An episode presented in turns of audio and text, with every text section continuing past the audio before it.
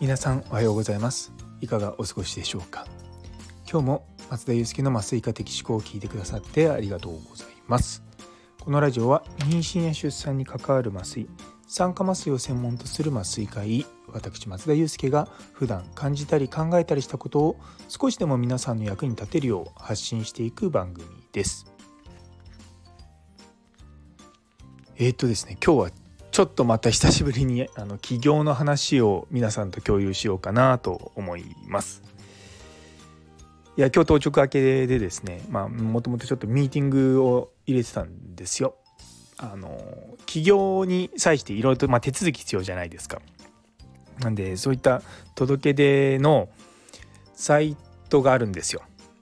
でそのサイトを、まあ、一緒に起業するメンバーの一人が見つけてきて「あこれ楽だからいいですよ」って言われてまあ、ポチポチと必要項目を入力してたりとか、まあ、登録してたりとかしたら、まあ、そちらの会社の方から直接電話があってあの、まあ、初めての開業だったらあ開業とか、まあ、企業だったらサポートしますよって言われてあの電話でっていうのがあったんでまあまあいいんじゃないかなと思ってですねまああの何も考えずにいろいろお話聞かせていただいたんですね。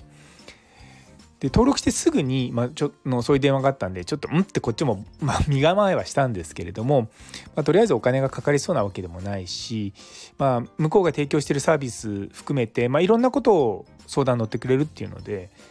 まあ、ざっくばらんにいろいろと話したんですね。でそれがその話をしたのが多分2週間ぐらい前なんですよ。でその時にじゃあもうちょっとの具体的にその今ある問題とかをまあ、向こうのコンサルティングみたいな方と、まあ、面談というか、まあ、電話でまたお話ししましょうっていうのを今日やったんですね。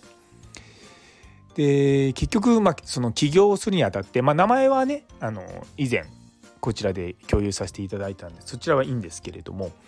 例えば資本金をいくらにするかとかうん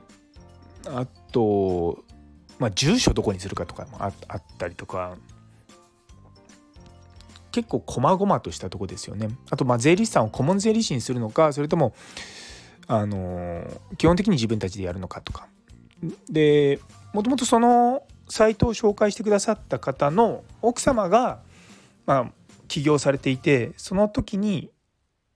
そこのサイトを使われたんですね。で実際に結構まあ、銀行口座とか連携したりとか、まあ、クレジットカード連携すると、まあ、そこで引き落とされたものは全部税金あの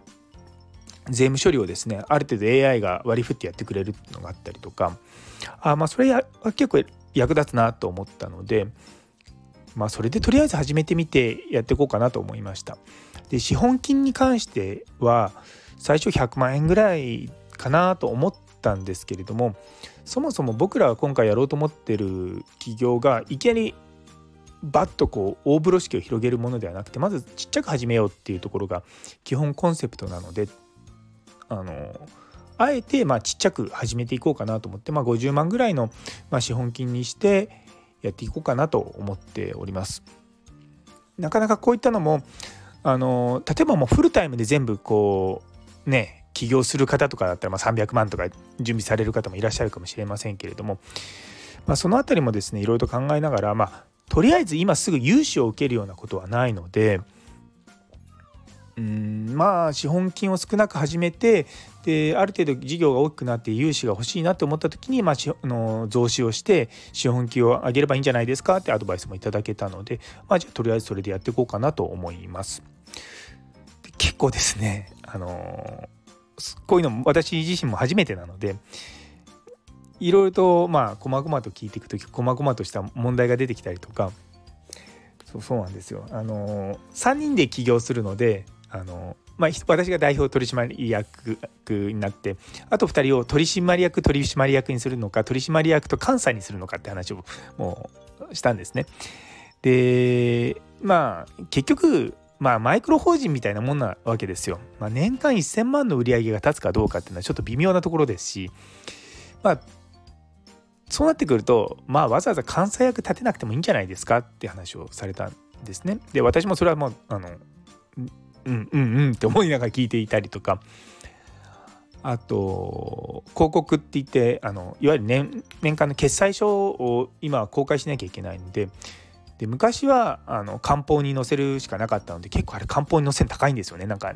7万4,000円ぐらいかかったりとかするんでいやいやそれ結構高いなと思ったんですけど今あと電子広告っていうのもあってそれあと年間4,000円ぐらいかな。もちろんあの自分の自社のホームページにね載せるってこともまあゼロじゃないんですけどもなんかそういうのやるのってもっと大きめな企業でなんか透明性を担保したいみたいなところが出てくると思うので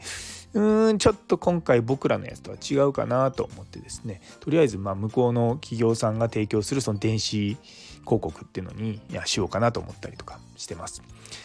やっぱりイニシアルコストをどこまで下げていくのかっていうのはすごく大事でそれはもちろんお金があれば顧問の税理士さんつけたりとかお金があればちゃんとしたホームページ作ってそこからあの広告を載っけたりとかあねいろいろと展開できるんですけれどもやっぱりまあとにもかくにも僕らのその今回の起業の形態っていうのが、まあ、いわゆる副業での起業になるのでなるだけそのランニングコストも下げるしイニシャルコストも下げていくっていうことはすごく重要だと思うんですよね。結局いけいきなり大風呂敷広げてお金がなくなっちゃいましたとか言ってで事業続きませんって言ったらちょっと元も子もなくなっちゃうのでその辺りをですねしっかりとまあ考えながらちっちゃく始めてあの細く長くっていうところを今考えております。まあ、ホームページを作るか作らないかがねあのちょっと僕の中では考えてはいるんですけれどもとりあえずは逆あのまあ今の企業の形態っていうのが、まあね、自社のホームページを作ってやっていくっていうのが当たり前じゃないですか。なんでそれをあえてやらないっていうのもありなのかなと思うんですよね。逆にこう Facebook のページと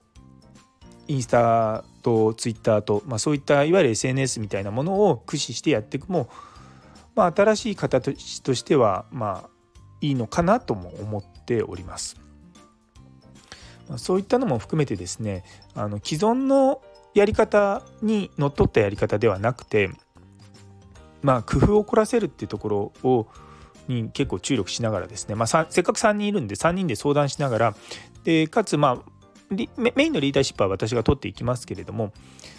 その教育のコンテンツをどうしていくのかとか、まあ、いろんなことにチャレンジしていくでまたそのえもともとその掲げるその事業というところにもかなりですねあの幅を持たせてあの拡張性のあることを、まあ、一応言っておくと、まあ、いろんなことができるかなと思っております。あと企業には定款っていうのが必要なんですよね。うちの会社はこういうことですって言って、まあ、まあ、会社のルールブックみたいなもんですよね。でそれもあの必要情報をやるとですねその情報にのっとったもう定款がもうパッとできてくるんですよ。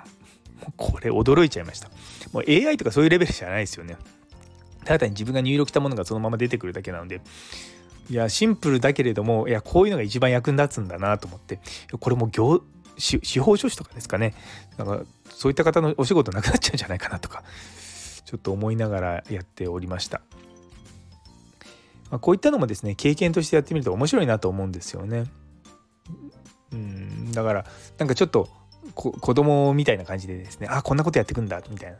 であとそのミーティングが終わった後はですね今日あのハンコ ハンコをオーダーしました。あの会社の定款とかに押す用のハンコがあるので、まあ、あのそこのハンコをや買ったんですけどもね調べるともうなんかすごくそのハンコのていうんですか持ち手の部分がいいものがたくさんあったりとかするんでそうすると、まあ、値段は高くなるんですよ。いやでもそもそも今時ハンコかとか思いながらでハンコをオーダーしてかつその電子電子のハンコもついてくるっていうのがあってでそれで5,000円ぐらいだったのもを今日オーダーしました。いやーなんかねハンコが来るとちょっとまた盛り上がってくるかなと思いながら考えてます。で そうそうハンコそうハンコの話なんですけどもハンコのオーダーすると、まあ、これつけますかこれつけますかとかいろいろあるわけですよ。でハンコのケースとかも、まあ、1500円ぐらいなのかななんかあるんですけどももうそういうのも考えてるといやもういらんだろうとっていうふうに結局思っちゃうんですよね。なのでまあもちろんそのまあ昔の人はって言い方変ですけれどもちゃんとした箱に、まあ、それなりのしっかりしたあの会社のハンコを作るのはいいことなのかもしれないんですけれどもまあとりあえず僕らがやろうと思ってることはちっちゃめでいくのでまあ、あとは若い3人がやりますので、まあ、その辺はですね、まあ、適当にっていうわけじゃないですけれども、まあ、そこまでこう肩肘張らずにやっていこうかなと思っております。というところで、最後まで聞いてくださってありがとうございます。もしこの放送が気に入ったらいいね、コメント、チャンネル登録お願いいたします。皆様からの反応があるとめちゃめちゃ励みになります。中村先生、いつもありがとうございます。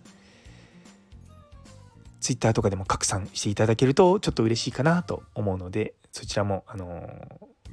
ご配慮いただければと思います。それでは、えー、皆様にとって今日という一日が素敵な一日になりますように。それではまた。